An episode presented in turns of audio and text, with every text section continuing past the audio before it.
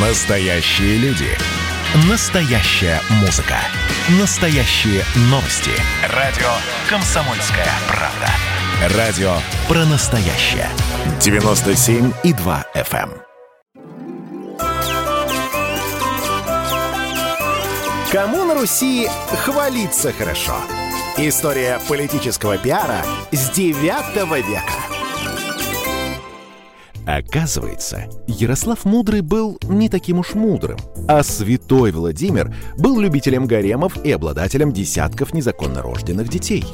Юрий Долгорукий всего один раз попал в летопись и обеспечил бессмертие своего имени. А есть такие правители, чья единственная ошибка привела к полнейшему забвению. Как зарождался политический пиар на Руси? Слушайте совместный проект Владимира Мединского и радио «Комсомольская правда». Цари и разбойники пиара. 17 век смут. Но знаешь ли, чем сильны мы, басманов? Не войском, нет, не польскую помогой, а мнением, да, мнением народным. Из речей боярина Пушкина, склоняющего Басманова изменить Федору, сыну Бориса Годунова, и сдать Москву Лжедмитрию. Фейерверк пиар.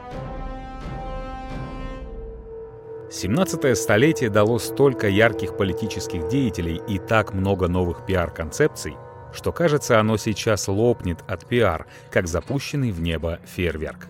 Ключевым понятием для этих ста лет русской истории была легитимность. Наши предки, конечно, этого мудреного слова не знали.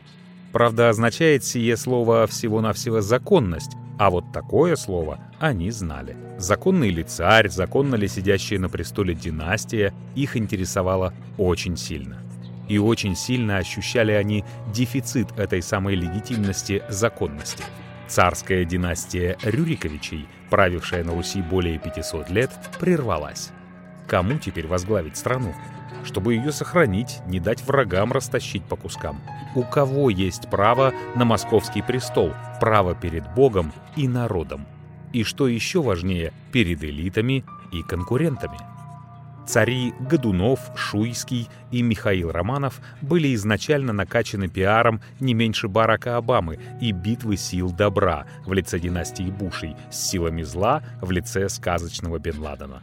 Как становится заметно при внимательном изучении исторических фактов, сформированное общественное мнение оставалось единственным оправданием их восхождения на престол и сохранения за собой этого приятного и полезного во всех смыслах места. Лжедмитрий и Лжедмитрий II были просто-напросто надуты пиар, как воздушные шарики китайского производства. А если вспомнить печальный конец политической карьеры обоих, как мыльные пузыри. Зато по-настоящему удачным брендом оказался Дом Романовых. Этот изначально весьма спорный проект постоянно дополнялся новыми идеями и растянулся на 300 лет. Постепенно к легитимности династии все вопросы отпали, которых изначально, отметим, было немало. Одним из этих вопросов был трехлетний сын Марины Мнишек и Лжедмитрия II. Последний был признан всеми, и Мариной Мнишек тоже, чудесно спасшимся царем Дмитрием Ивановичем, то есть Лжедмитрием I. Законный сын законного царя? Да нет же. Даже если Лжедмитрий I и царь, то какое отношение имеет к нему Лжедмитрий II, уже откровенный приблудыш? Все понимают, что законностью тут и не пахнет. Но формально-то легитимный монарх. Поэтому его трехлетний малыш становится этакой помехой. Причем, кого на царство не возведи, помеха никуда не исчезает. Враги Дмитрия распространяли слух, что Марина только ложью объявила себя беременной, а на самом деле Иван вовсе не сын Дмитрия. Это был слабый ход, и тогда пришлось пойти насильный, на убийство малыша. Заказное убийство — последний довод в споре за корону. Сантименты насчет невинности младенца тогда разводить было не принято. В 1613 году, когда решался вопрос о воцарении Романовых, трехлетний Иван был повешен. «Куда вы меня несете?» — спрашивал малыш, на что ему давали утешительные заверения. Свидетели утверждали, что петля не затянулась на тонкой шее мальчика, и он погиб лишь несколько часов спустя от холода. Так что способы снимать вопросы выбирались порой довольно неоднозначные. И как тут не поверить в нумерологию и прочую мистику? В 20 веке, как мы знаем, снова возникли вопросы о легитимности Романовых. Кончилось это одним из самых отвратительных преступлений в мировой истории — расстрелом царской семьи в подвале Ипатьевского дома. Началась династия со зверского убийства ребенка, таким же убийством и закончилась. Это второе убийство продолжилось глобальным преступлением против народа — гражданской войной. Вообще нужно отдавать себе отчет. Весь 20 век в Российской империи, Советском Союзе и Российской Федерации сохранялась лишь внешняя стабильность, прерывавшаяся жесточайшими кризисами. И снова из-за дефицита легитимности — Октябрьскую революцию, она же Октябрьский переворот, и августовские события 1991 года сегодня часто называют смутами, по аналогии с Большой русской смутой 17 столетия. Сейчас положение вроде стабильно как никогда. Но давайте посмотрим на политические институты с точки зрения экономии бюджетных средств. Какой смысл в Госдуме, если в своей нынешней конфигурации она, по мнению либералов и не только, лишь послушный инструмент в руках Кремля? О декоративности Совета Федерации не пишет разве что ленивый. Так не проще ли и не дешевле ли для страны было бы, чтобы ей напрямую управляла администрация президента? Следующий шаг в рассуждениях такого рода. Зачем нужны выборы президента, если и так все понятно? Ответ на эти и похожие вопросы прост — легитимность. Раз уж у нас не монархия и, слава тебе Господи, не коммунистическая диктатура, а типа демократия, то она должна обладать всеми формальными атрибутами. Она и обладает. Если хотите, это большой государственный пиар. Бывает сложно определить, где он кончается и начинаются действительно жизненно необходимые механизмы государственного устройства. Когда Зюганов начинает опротестовывать результаты выборов, не нужно думать, что его действительно волнует их справедливость, или что он жаждет развития и совершенствования демократии. Ему нужно сократить легитимное поле и освободить себе место для политического маневра. Хорошо хоть коммунисты нонче измельчали. А вот Ленин и Троцкий потрясающе умели организовывать смуты и управлять ими – гиганты пиара, чтобы о них не думали потомки. Остается радоваться, что по-ленински умелое управление смутой остается недостижимым идеалом для всех современных коммунистических боссов. 17 век дает нам картину того, как быть в России не должно. С другой стороны, этот век представляет образцы очень интересных и ярких государственных мужей и реформаторов. И, конечно же, столетие снабжает пищей для раздумий о том, как пиар в чистом виде можно формализовать, то есть превратить сформированное общественное мнение в легитимный общественный институт. В общем, 17 столетие заслуживает самого пристального нашего внимания. Как предостережение, да, еще как кладезь креатива. Оранжевый лжедмитрий для Москвы. Когда в Вашингтоне задумывали череду цветных революций на просторах СНГ, то помимо плана А был и план Б. Документов на руках у нас нет пока, но говорить можно с полной уверенностью. Все секретные операции строятся по одним и тем же правилам. Согласно плану Б, революция перекидывалась на Россию. Концепция ее была той же, что на Украине и в Грузии – объявление нечестными очередных выборов, то есть признание нелегитимности существующего режима, организация волнений, выдвижение новых, нескомпрометированных фигур, которые при одобрительной поддержке всего прогрессивного человечества берут власть. Любопытно, что у обоих крупнейших американских советологов, Збигнева Бжезинского и Ричарда Пайпса, советников американских президентов по России, польское происхождение. Еще любопытнее — то, что самую первую цветную революцию по описанной выше схеме затеяли 400 лет назад на территории нашей страны именно поляки. А чем еще, как не цветной революцией, был проект «Лжедмитрий»? Итак, давайте поворошим летописцы. Происхождение Лжедмитрия туманно. Долго считалось, что это был беглый монах, сын мелкого дворянина Юрий Отрепьев, в иночестве Григорий. Но это только одна из версий, хотя она самая популярная. Но популярность ведь еще не делает ее абсолютно правдивой. Версия эта, скорее всего, порождена московской контрпропагандой 17 столетия. Сначала контрпропагандой Бориса Годунова, потом Романовых. И правды в этой версии, похоже, не больше, чем в словах Лжедмитрия о том, что он царский сын и законный наследник трона московских государей, чудесным образом спасшийся царевич Дмитрий Иванович. Вообще, смерть девятилетнего сына Ивана Грозного в Угличе в 1691 году точно специально была подстроена, чтобы потом породить волну самозванцев. Через два года после смерти отца маленький наследник отправлен Борисом Годуновым в Углич, город, доставшийся ему в удел. Живет себе не тужит, а через семь лет отрок Дмитрий Иванович зарезался ножом во время эпилептического припадка. Были ли у него вообще до этого хоть раз эпилептические припадки, история умалчивает. Всех свидетелей страшного происшествия сразу же уничтожила разъяренная толпа за то, что якобы не уследили. Расследованием инцидента занимается самолично будущий царь Василий Шуйский, честнейший человек, вошедший в поговорку благодаря пушкинскому «нет, Шуйский, не клянись». Вскоре выяснилось самое удивительное. Почему-то спустя некоторое время стало невозможно найти никого, кто лично видел бы наследника мертвым. История впоследствии повторилась вплоть до деталей – также в 60-е годы в США все свидетели, имевшие маломальское отношение к гибели Джона Кеннеди, были убиты при загадочных обстоятельствах или самым таинственным образом скоропостижно скончались как бы сами по себе.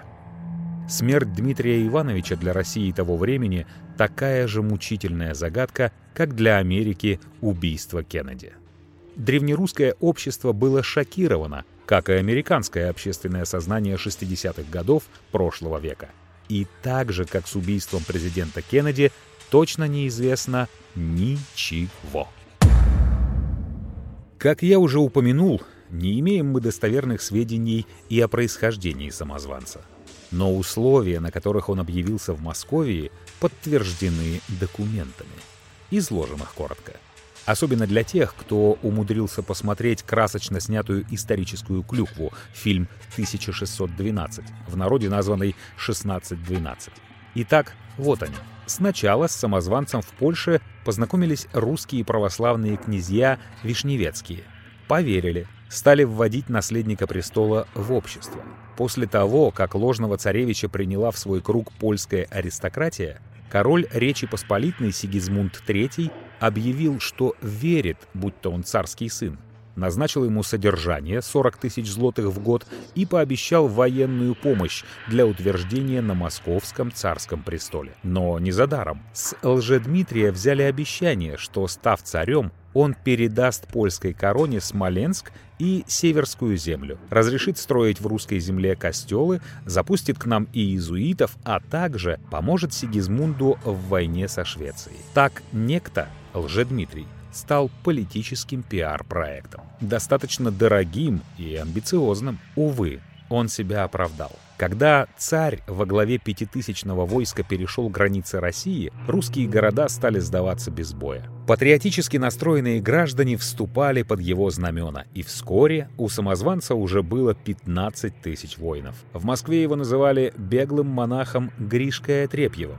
но это был слабый контрпиар, потому что Лжедмитрий возил с собой настоящего Кришку и всем его охотно демонстрировал. Хитрый, кстати, ход — Понятно, что доказать отрепьевскую идентичность было невозможно, но на людей этот прием действовал. По мере приближения самозванца к Москве, свою верность природному царю стали выказывать представители элит. Вел себя царь с кающимися грамотно.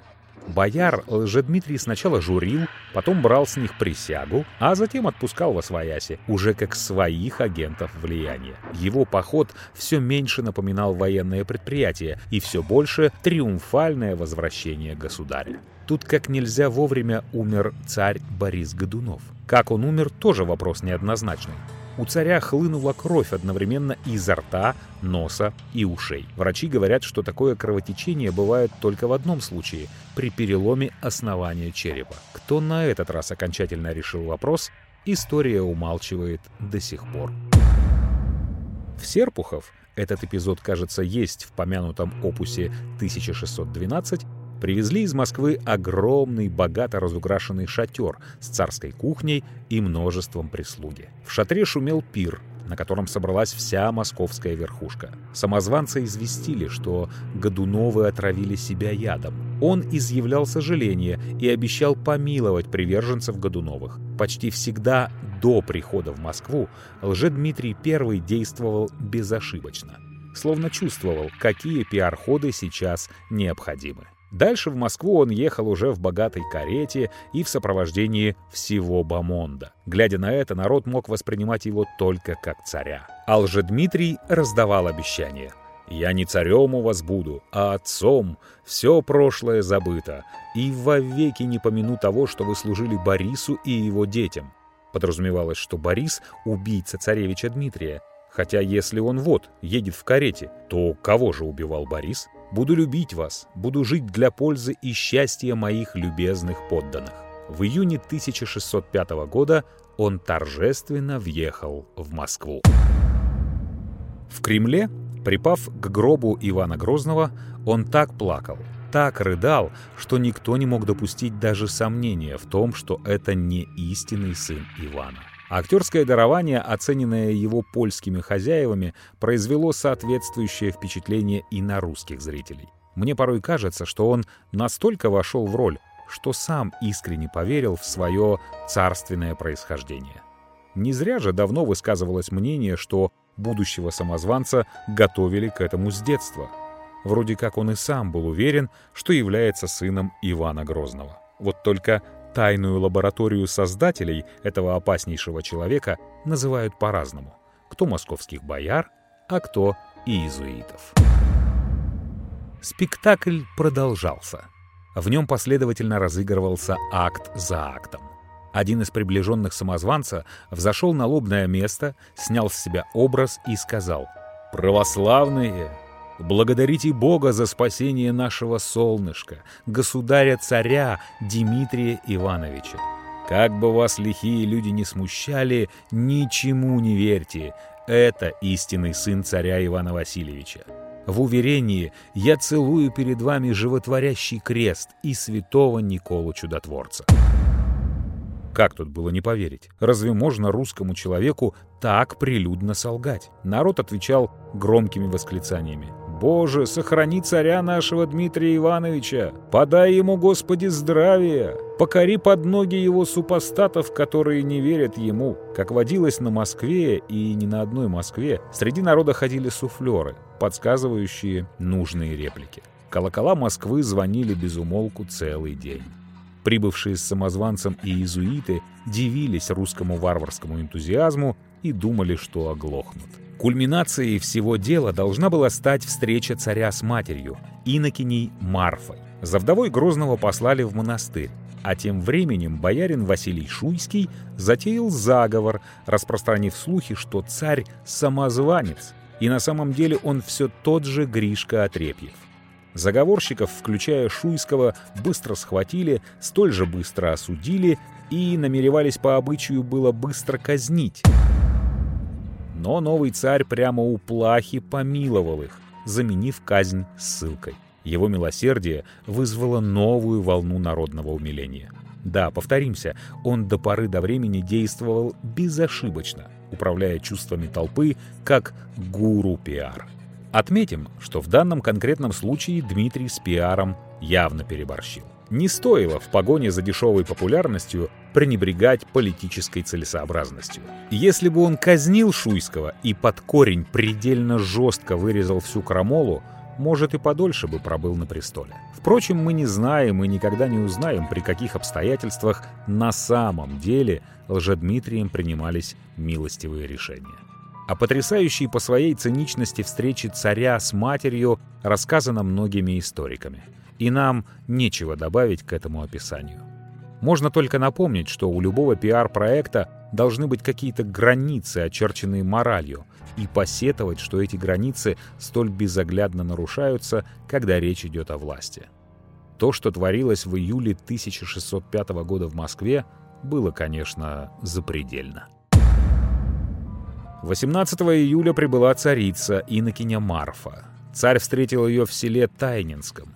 Бесчисленное множество народа побежало смотреть на такое зрелище. Когда карета, где сидела царица, остановилась, царь быстро соскочил с лошади. Марфа отдернула занавес, покрывавший окно кареты. Дмитрий бросился к ней в объятия. Оба рыдали. Так прошло несколько минут на виду всего народа. Потом царь до самой Москвы шел пешком подле кареты. Марфа въезжала при звоне колоколов и при ликованиях народа. Тогда уже никто в толпе не сомневался в том, что на московском престоле истинный царевич. Такое свидание могло быть только свиданием сына с матерью. Царица Марфа была помещена в Вознесенском монастыре. Дмитрий ежедневно посещал ее и при начале каждого важного дела спрашивал ее благословения, пишет Костомаров. 30 июля самозванец был повенчан на царство. Кто бы ни стоял за пиар-проектом «Лжедмитрий», надо признать, этот проект был блестяще реализован. Говорят, что царь не настоящий. Проект вполне определенно поддерживали поляки. Но, как это часто бывает, никакой пользы полякам это не принесло. Новый царь, тут ему все наши великорусские патриотические поклоны и комплименты, лихо отказался от всех обязательств, точь в точь, как поступит в 1918 году Владимир Ильич Ленин с Германией. Земель полякам не отдал, католичество в Россию не пустил, и иезуитов вообще послал куда подальше. Даже союзного долга против шведов исполнять не стал. Марионетка лже-Дмитрий быстро освоился в роли монарха и умело использовал приобретенный поистине бесценный опыт. Актер решил стать продюсером и режиссером в одном лице и дальше писать политический сценарий сам. Прощенный, зазря повторимся, прощенный, злый день Шуйский меж тем продолжал интриговать. У него никак не получалось разрушить харизму нового государя. На все свои инсинуации он слышал готовый ответ. Как же не настоящий, когда даже родная мать признала его. И вообще он мужик что надо, от добра добра не ищет. Тогда боярин нанял киллеров. Скажем политкорректнее, организовал попытку дворцового переворота с помощью гвардии, стрельцов. Шуйскому и его ближним боярам удалось распространить среди них неудовольствие слишком уж европейскими, немецкими, казались многие привычки государя. Мол, окружил себя поляками, хочет православную веру сменить, монахов латинских прислать, Христа продал, татарам тоже запродался. Заодно. Нагромождение обвинений было довольно бессмысленным и совершенно не соответствовало истинной политике Лжедмитрия. Но разве правда имеет какое-то отношение к политпиару или политике вообще? Как говаривал Геббельс, чтобы в ложь легко поверили, она должна быть чудовищной. Это вправду поверить не всегда удается. Лжедмитрий вообще был удивительным, даже по тем простым и демократичным временам, самодержцем. По Москве любил ходить без охраны, в простом польском платье. С людьми говорил вежливо, даже ругал бояр, и то ласково, не обидно. Мыслил геополитически, хотел образовать большой военный союз христианских стран с Россией во главе. В храмах подолгу стоять не любил. После обеда не спал, на стуле сидел все время качаясь, как тренер Лобановский, как-то не по-царски, не степенно, и почему-то не любил русскую баню. В общем, оснований для смещения с престола, по мнению шуйских, более чем достаточно. Хуже, что в этом он убедил и часть стрельцов. В январе 1606 года Группа этих древнерусских гвардейцев проникла в царский дворец, чтобы покончить с самозванцем. Однако попытка оказалась неудачной. Сделался шум, главарь сбежал, семерых схватили. Казнить этих семерых так раньше все делали. Это дело такое, житейское, поблисити на нем не заработать. Вот помилование запоминается. И лже-Дмитрий опять поступил нестандартно. Он созвал всех стрельцов к крыльцу и произнес трогательную речь. «Мне очень жаль вас. Вы грубые, и нет в вас любви. Зачем вы заводите смуты? Бедная наша земля и так страдает. Что же, вы хотите ее довести до конечного разорения? За что вы ищете меня погубить? В чем вы можете меня обвинить, спрашиваю я вас? Вы говорите, я не истинный Дмитрий? Обличите меня, и вы тогда вольны лишить меня жизни. Моя мать и бояре в том свидетели. Я жизнь свою ставил в опасность не ради своего возвышения, а за тем, чтобы избавить народ, упавший в крайнюю нищету и неволю под гнетом гнусных изменников. Меня призвал к этому Божий перст. Могучая рука помогла мне овладеть тем, что принадлежит мне по праву. Говорите прямо, говорите свободно, за что вы меня не любите. Тут царская гвардия залилась слезами и упала на колени. «Царь-государь, смилуйся, мы ничего не знаем. Покажи нам тех, что нас оговаривают», — раздались голоса. Задержанных мятежников вывели. Царь мирно ушел в покое. Марать руки Лжедмитрию не пришлось. Экзальтированная толпа тут же сама порвала изменников в клочья. С тех пор так и повелось на Руси. Стоило кому заявить, что царь не настоящий, так его сразу забивали насмерть или топили. Сам народ. Сам же Лжедмитрий никого не казнил. Сразу видно, хороший человек. После этого неудачного кудета популярность самозванца достигла своего зенита. В Польше шляхтичи, не любившие короля Сигизмунда III, уже поговаривали о том, чтобы вручить Лжедмитрию еще одну корону, уже польскую. Жаль, не вышло. Для нас это означало бы мирное присоединение к Москве уже тогда Польши, Украины и Прибалтики. Опять приходится провести аналогию с делами века XX.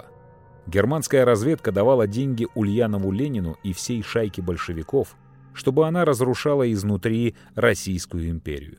Получилось. Немцы могли потирать руки, разведчики крутили в кителях дырочки для орденов. Но тут же революция плеснула кипятком в саму Германию. Могу себе представить, что чувствовали германские разведчики, слушая рев революционной толпы посреди Берлина в ноябре 1918 года. Так вот и выбранный король, своего рода пожизненный президент Речи Посполитной Сигизмунд. Давал он деньги на проект Лжедмитрий? Давал. Помогал своим подданным валить Бориса Годунова? Помогал. Рассчитывал за свою подлую политику получить преимущество в Москве? Еще как рассчитывал а теперь его же собственный, ну, скажем мягче, им же самим поддержанный пиар-проект обратился против него же самого. Так и германский кайзер Вильгельм II поддержал проект «Русская революция» и потерял престол после революции в Германии. Читатель, учись не на своем горьком опыте, учись у истории. Учись на печальном опыте тех, кто не продумывает до конца, куда суется. Не рой другому яму. А задним числом все же жалко, что Сигизмунда III не скинули, как скинули Вильгельма II. Объединение славянских государств таило громадный потенциал. К сожалению, вместо этого Польша сама пришла к нам в лице сопровождающих невесту самозванца Марину Мнишек, польских дворян и их слуг. Это были не лучшие из подданных польской короны. В Москве поляков не полюбили за вечный пьяный разгул, за наглое дерзкое пренебрежение к стране, высокомерное нарушение ее обычаев. Это дало Шуйскому возможность спустя несколько месяцев составить новый заговор. Он выпустил из тюрем уголовников, и в результате нелепого и грязного бунта, душераздирающей коллизии которого не хочется пересказывать, самозванец погиб. Опять пиар. Никуда от него не уйдешь. Подняли народ на пустом месте, распространяя нелепые слухи, объявляя Лжедмитрия I чуть ли не колдуном-чернокнижником, антихристом и гомосексуалистом одновременно. А после его смерти опускали покойного царя в официальной историографии. Вели методичную, как бы сейчас сказали, кампанию по дискредитации. Мертвого Лжедмитрия I обвязали веревками и потащили по земле из Кремля. Тело положили на Красной площади на маленьком столике. На грудь мертвому царю положили маску, а в рот воткнули дудку, то есть представили его как бы ряженым, скоморохом. В продолжении двух дней толпа глумилась над трупом. Потом его бросили в яму для замерзших и опившихся, то есть умерших нехристианской, нечистой смертью. В народе таких могил боялись, считалось, что нечистые покойники по ночам могут быть опасными для живых. И тут вдруг по Москве стал ходить слух, что мертвый ходит. И не как вампир или вставший из гроба мертвец-людоед, а ходит с нимбом над головой, распространяя благоухание. Вот интересный вопрос. Кто и зачем распространял этот слух? Кому надо было, чтобы Лжедмитрий сделался как бы святым? Власти вынуждены были как-то реагировать, и действия их были опять чисто показушно-пропагандистскими. Они откопали мертвеца, сожгли, пепел всыпали в пушку и выстрелили в ту сторону, откуда названный Дмитрий пришел в Москву. Сделаем выводы. Для любого пиарщика этот выстрел должен быть памятен как выстрел Авроры. Каждый должен заниматься своим делом. Власть не способна обойтись без пиар, но пиар не может подменить власть. Она, власть, все-таки предполагает владение иными технологиями, умениями и искусствами. Царь-заговорщик бьется с призраком. Через три дня после убийства Лжедмитрия бояре согласились выбрать в цари Василия Шуйского организатора заговора и одного из немногих людей, кто якобы своими глазами видел убиенного отрока в Угличе. Именно он когда-то расследовал это дело. Решение о царе принималось самым демократическим способом. Созвали народ на площадь звоном колокола. Приверженцы Шуйского немедленно выкрикнули его царем – Тут же была разослана грамота, в которой о бывшем царе сообщалось, что богоотступник и чернокнижник Гришка Отрепьев, прельстивший московских людей, хотел в соумышлении с папой, Польшей и Литвой попрать православную веру, ввести латинскую и лютерскую, и вместе с поляками намеревался перебить бояр и думных людей. Одновременно разослана была грамота от имени царицы Марфы, извещавшая, мол, случились обознатушки-перепрятушки. Ее настоящий сын все-таки был убит в Угличе, а она признала вора сыном по неволе, потому что он угрожал ей и всему ее роду смертью. Что думали люди после трогательных сцен признания о властях придержащих, это особый разговор. Затем Шуйский зачем-то якобы откопал и перевез из Углича в Москву тело настоящего царевича Дмитрия. Вообще в этом периоде нашей истории как-то слишком много некрофилии москвичам публично продемонстрировали совсем свежий трупик с перерезанным горлом. Нетленный, святой, мол, был царевич.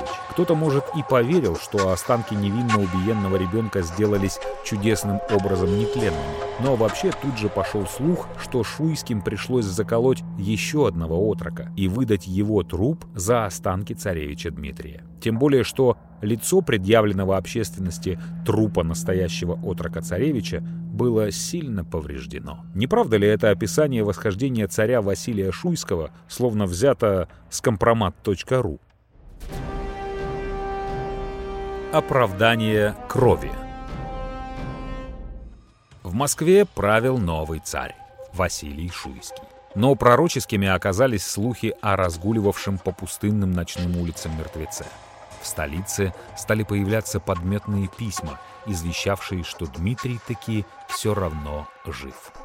Он каким-то чудом спасся от смерти в Москве и скоро сызново явится отнимать свой престол у похитителя. Еще не было никакого второго самозванца, но он уже не мог не появиться, ибо было ясно, что идея, сработавшая один раз, сработает и во второй. Опять и опять повторяю, политический пиар – опасное дело.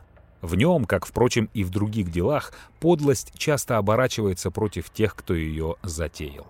В чем трудно не увидеть некую высшую справедливость. Перст Божий. Между тем, события последних лет настолько ухудшили жизнь населения, что зрел уже нормальный народный бунт. При общем шатании власти не хватало лишь вождя. В это самое время пробирался через Польшу на родину Иван Болотников – этот человек имел необыкновенную историю. Сбежав в детстве от своего хозяина, он попал в плен к татарам. Те продали его туркам, где он был гребцом на галерах. Гребец на галерах — это смертник. Больше двух-трех лет никто не выдерживает. Но он и оттуда сбежал, в Венецию. А из Венеции в Германию, Польшу и, наконец, направлялся домой, в 1606 году Болотников лихо возвестил, что он сам видел Дмитрия, и Дмитрий нарек его главным воеводой. Сделав царя Дмитрия своим знаменем, Болотников собрал большой отряд и двинулся на Москву. Его дружины состояли из бедных посадских, казаков, беглых крестьян и холопов, которых он натравлял против воевод, господ и всех власть имущих. Из его лагеря по Москве распространялись прокламации, призывавшие холопов избивать своих господ. Убийцы бояр пусть получат в награду жен и имения убитых. Ворам и мошенникам обещали боярство, воеводство, честь и богатство. Возможно, Болотников вначале сам верил, что защищает истинного царя. Но потом для него это просто стало оправданием настоящего разбоя. Доказательство? У него под началом появился еще один самозванец, бывший прежде бурлаком на Волге. Он называл себя царевичем Петром, никогда не существовавшим сыном царя Федора. Если бы Болотников победил, у нас был бы другой Петр I. То есть как бы идет воевода одного законного царя, а в его войске другой законный царь. Болотников, как и все вожди всех крестьянских восстаний, в конце концов был разбит, попал в плен, подвергся пыткам и был казнен. Но его попытка повсюду нашла отклик. Все обездоленное население поднималось за самозванца. Выступление этих классов и продлило смуту, и дало ей другой характер, отмечает Ключевский. Смута превратилась в социальную борьбу, в истребление высших классов низшими. Для нас же важно, что этот побродивший по свету мужик открыл, как можно использовать стремление народа к легитимной власти – провозглашая, что высшую власть, престол, следует вернуть тому, кому она принадлежит по закону и справедливости, можно поднять народ на деяния, которые сама эта власть в высшей степени не одобрила бы. Если взглянуть на явление шире, то мы здесь наблюдаем классическую для любого пропагандиста подмену понятий, когда борьба якобы за справедливость, а в действительности борьба за власть и привилегии на многие века станет обоснованием множества мятежей и революций, оправданием крови. Пока же мы имеем смуту, и будем ее иметь чуть не всякий раз, как маргиналы начинают бороться за справедливость. Вор у вора идею украл. Царевич Петр из отрядов Болотникова также был пойман и повешен. Но вместо него явилось сразу несколько царевичей. В Астрахани возник Август, называвший себя сыном царя Ивана Васильевича от одной из его бесчисленных жен. Потом появился царевич Лаврентий, для разнообразия не сын, а внук Ивана Грозного. Он называл себя сыном старшего сына Грозного, того самого царевича Ивана Ивановича, которого охватывает руками отец-убийца на картине Репина «Иван Грозный и сын его Иван» 16 ноября 1581 года. В просторечии Иван Грозный убивает своего сына. В украинских городах явилось сразу восемь царевичей, называвших себя сыновьями царя Федора. К счастью, все они как-то быстро испарились. Наконец явился долгожданный Дмитрий, Лжедмитрий II. Новый самозванец пришел в московское государство из польских владений, но не решился сразу заявить себя царем. Здесь была история почти анекдотическая. В городке Стародуб он объявлял, что сам он боярин ногой, а за ним идет Дмитрий. Между тем его подручный отправился в Путивль и там объявлял, что Дмитрий уже в Стародубе. Произошла несостыковка, в результате которой подручного этого стали бить кнутом, приговаривая «Говори, где Дмитрий?». Тому пришлось сказать «Вот Дмитрий Иванович, он стоит перед вами и смотрит, как вы меня мучите. Он вам не объявил о себе сразу, потому что не знал, рады ли вы будете его приходу. Новому самозванцу ничего не оставалось, кроме как тут же назваться Дмитрием или подвергнуться пытке. Он принял грозный вид, насупил брови, как незабвенный самозванец Бунша из любимого кинофильма, махнул палкой и закричал «Ах вы, сякие дети! «Азм есть царь!» Жители Стародуба и Путивля упали к его ногам и закричали. «Виноватый государь, не узнали тебя! Помилуй нас!» Поскольку все давно ждали нового появления на сцене чудесно спасшегося царя, дела нового самозванца сразу пошли успешно. Весть о том, что Дмитрий жив, быстро распространилась по Руси. Город сдавался за городом. Он, кстати, тут же поспешил закрепить за собой авторское право на имя истинного Дмитрия, на царский бренд. В общем, only Дмитрий the second is a genuine Russian Дмитрий, как гласил, кто помнит, бессмертный лозунг «Союз плод импорта» в 70-е и 80-е годы. А кто не помнит, то и ладно, может и к лучшему. «Ведомо нам учинилось, — писал он, — что грех ради наших и всего московского государства объявилось в нем еретичество великое. Вражьим наветом, злокозненным умыслом многие стали называться царевичами московскими. Он приказывал таких царевичей ловить, бить кнутом и сажать в тюрьму до царского указа.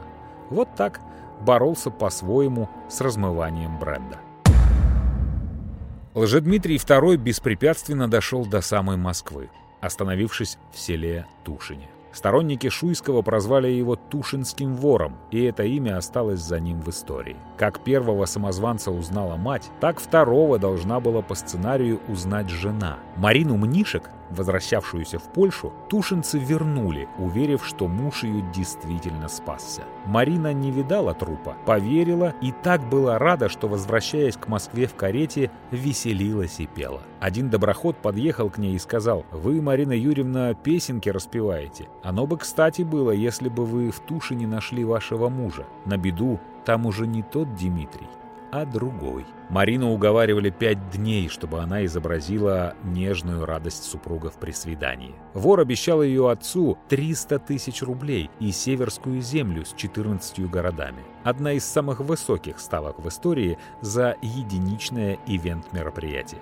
Какой-то иезуит уверял, что с ее стороны это будет высокий подвиг в пользу церкви и государства а иезуиты убеждать умеют. Марина согласилась играть комедию с условием, что называвший себя Дмитрием не будет жить с нею как с женой, пока не овладеет московским престолом. Спектакль был разыгран еще раз, и снова успешно.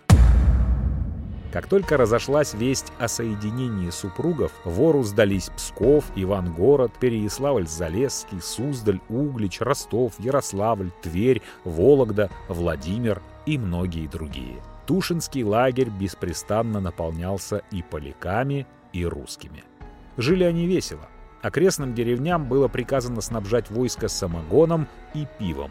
Проститутки из Литвы, Польши и Московского государства стеклись в Тушино толпами – Грустнее всего было главарю всего этого сброда, второму Дмитрию. Поляки его ни в грош не ставили, а когда как-то приехали королевские комиссары, и он поинтересовался зачем, то ему ответили, «А тебе такой-то сын что за дело? Они к нам приехали, а не к тебе. Черт тебя знает, кто ты таков. Довольно мы уже тебе служили». Еще один урок для всех, кто использует нечистоплотные технологии легко стать заложником пиар-компании, в которой участвуешь. Это случилось и с Мариной, и с неведомым человеком, который вошел, а лучше сказать, который влип в историю под именем Лжедмитрия II. В конце концов, он переоделся в крестьянское платье и бежал из лагеря в Калугу. Польский ставленник сделал ребрендинг. Вдруг он стал великим патриотом и из Калуги рассылал грамоты, призывая бить поляков. И, в общем, он мог бы быть услышан, потому что в 1610 году отношения внутри Тушинского лагеря становились напряженными. Но вскоре Тушинский вор был зарублен по пьяному делу своим же приятелем. Через несколько дней Марина Мнишек родила сына, которого назвала Иваном. Она требовала ему присяги как законному наследнику русского престола. Как мы уже знаем, когда смута кончилась, именно этого несчастного трехлетнего мальчика принародно и повесили. Был ли он сыном Лжедмитрия II или кого-то другого, до сих пор неизвестно. Напоследок появляется еще один самозванец в Астрахани. В очередной раз чудно спасшимся Лжедмитрием назвал себя бывший московский диакон. Его еще успели провозгласить царем казаки, но идея в общем выдохлась. Диакону уже никто не поверил. То ли казнили его в Москве, то ли, арестовав, не довезли, пустили в расход где-то по дороге.